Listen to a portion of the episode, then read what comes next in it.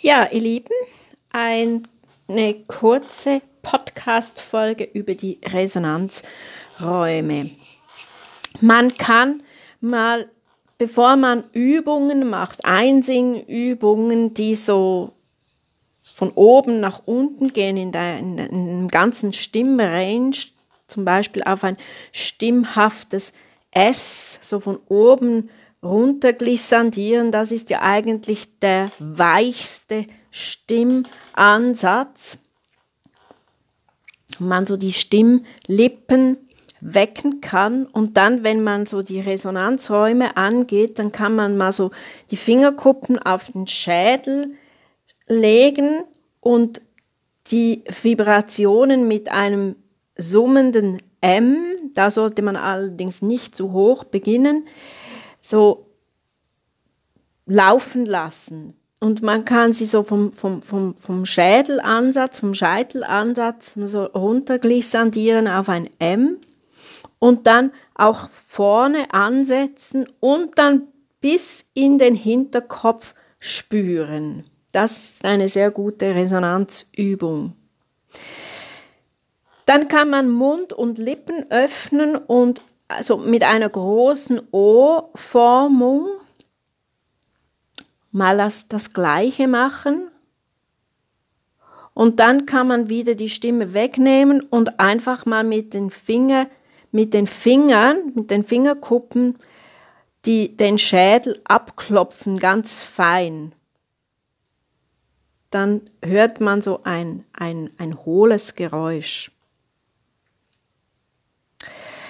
Dann durch die Veränderung der O-Größe ver verändert sich auch die Tonhöhe.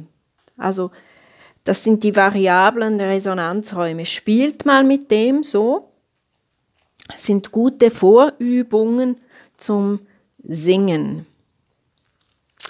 Dann, was ich auch sehr gerne mache oder, oder was ich auch toll finde, ist eben Schnalzen mit der Zunge, kurz, trocken, dann wieder so hell, dunkel, dann kann man auch wieder hell und sehr klar.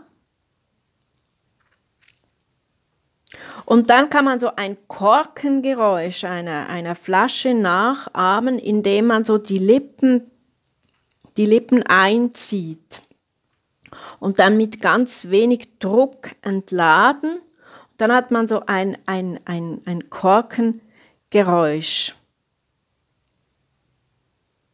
Das sind sehr gute Resonanzübungen, die man machen kann, bevor man mit dem Einsingen beginnt. Oder auch als Zwischenübung, wenn man ein Stück singt, wo man irgendwie auch so, so ganz so, so ganz fein, zum Beispiel bei Debussy oder, oder bei, bei Fauré oder so, wo man so ganz, ganz, ganz, ganz feine Passagen singen muss, so, so luftig sein muss, aber dass es eben nicht bodenlos wird. Das ist eben so ganz wichtig, dass die Resonanzräume geöffnet sind. Wunderbare Stellen gibt es da bei, bei Debussy oder auch bei Fauré. Zum Beispiel auch Sirene oder so. Das sind wunderbare, wunder, wunderbare Lieder von Debussy, die so sphärisch sind, sind. Und da braucht man eben eine ganz, ganz feine Stimme, die aber sehr resonanzreich ist. Kann ich mal einen Podcast zu, zu machen über Debussy-Lieder? In dem Sinne, alles Liebe.